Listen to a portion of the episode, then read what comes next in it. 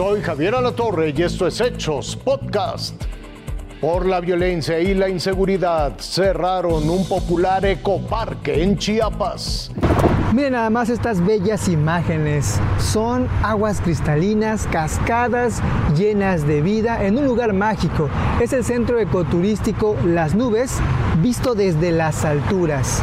Y este es un comunicado que anuncia el cierre temporal de este lugar debido a la violencia que ha imperado en los últimos días en el municipio de Maravilla, Tenejapa. Restos humanos hallados en las calles, enfrentamientos armados y una emboscada contra elementos del ejército han provocado temor en la población de este municipio de la zona fronteriza de Chiapas. Aquí es donde comienza este tour que dura entre 4 y 5 días. En la carretera a San Cristóbal de las Casas, a los Altos de Chiapas, a la selva y finalmente a las nubes en la zona fronteriza de la entidad pero desde que inicia el recorrido se tiene anunciado que hasta allá no se va a poder llegar y seguramente se desviarán hacia Palenque en las zonas arqueológicas. Esto para prevenir riesgos.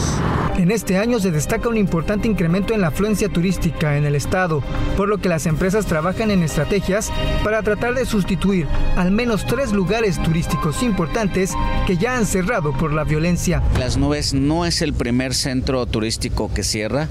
Llevamos ya varias semanas de no poder visitar Yaxilán porque no podemos entrar a Frontera Corozal, que es el sitio desde donde tomamos las lanchas. Los lagos de Colón ya tienen más de una año que no se pueden visitar. Aún no se tienen datos exactos de las pérdidas económicas que esta situación está dejando en la entidad. Mientras tanto, las autoridades señalan que mantienen presencia del ejército mexicano y Guardia Nacional en las zonas de conflicto, que se debe presuntamente a una disputa territorial entre grupos del crimen organizado. Alberto Chamelira, Fuerza Informativa Azteca. Le llueve un fusil y cartuchos en Jalisco. Tremendo susto se llevaron los trabajadores de una carnicería en la colonia Villaguerrero en Guadalajara. Jamás se imaginaron que una arma larga caería del cielo con todo y cartuchos. Pues de repente estábamos trabajando aquí en la carnicería y pues escuchó un fuerte impacto. Pensamos que había sido un accidente. Nos asumamos y pues no vimos nada. Vimos balas en el suelo y nos metimos. Y pues ya luego, ya luego vimos el helicóptero. Autoridades de la Comisaría de Seguridad Pública de Guadalajara informaron que el rifle que cayó era de uno de los elementos que tripulaban el helicóptero El Zeus de la Policía de Guadalajara.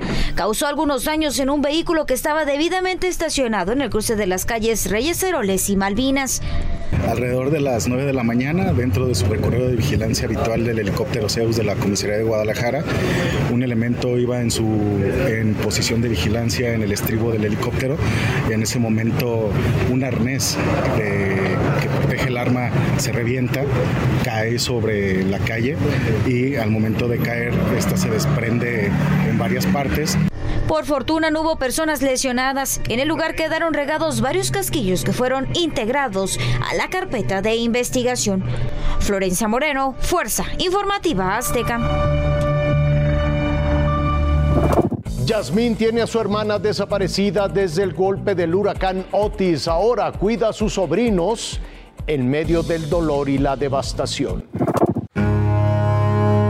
Así luce Acapulco hoy en día la gente tratando de levantar lo que Otis arrasó.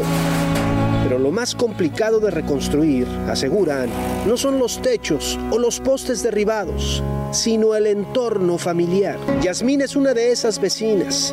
Su hermana Abigail era parte de la tripulación de un yate. La noche del huracán se encontraba a bordo de la embarcación junto con tres personas más, hoy todos desaparecidos. Ese mismo día, esta mujer habló con su hermana. Han pasado 34 días de aquella fatídica noche y desde entonces no ha dejado de buscar. Hubiese preferido perder mis cosas al, encontrar a mi, a mi hermana, Abby. ¿Por qué? Porque ella tiene tres hijos, es madre soltera. Sus hijos preguntan por ella. Ya saben que su mamá está desaparecida. Y nos encomendamos a la Virgencita para que para que nos ayude. Estas son las fichas de desaparición. Sus nombres completos. Abigail Andrade Rodríguez, hostes del yate Litos. Fernando Parra Morales, ingeniero del yate. Ulises Díaz Salgado, capitán, y Alejandro Sandoval Ugarte, marinero. Sus familias los esperan.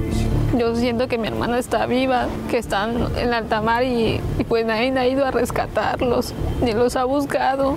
Es muy triste todo esto. Roberto Domínguez, Fuerza Informativa Azteca.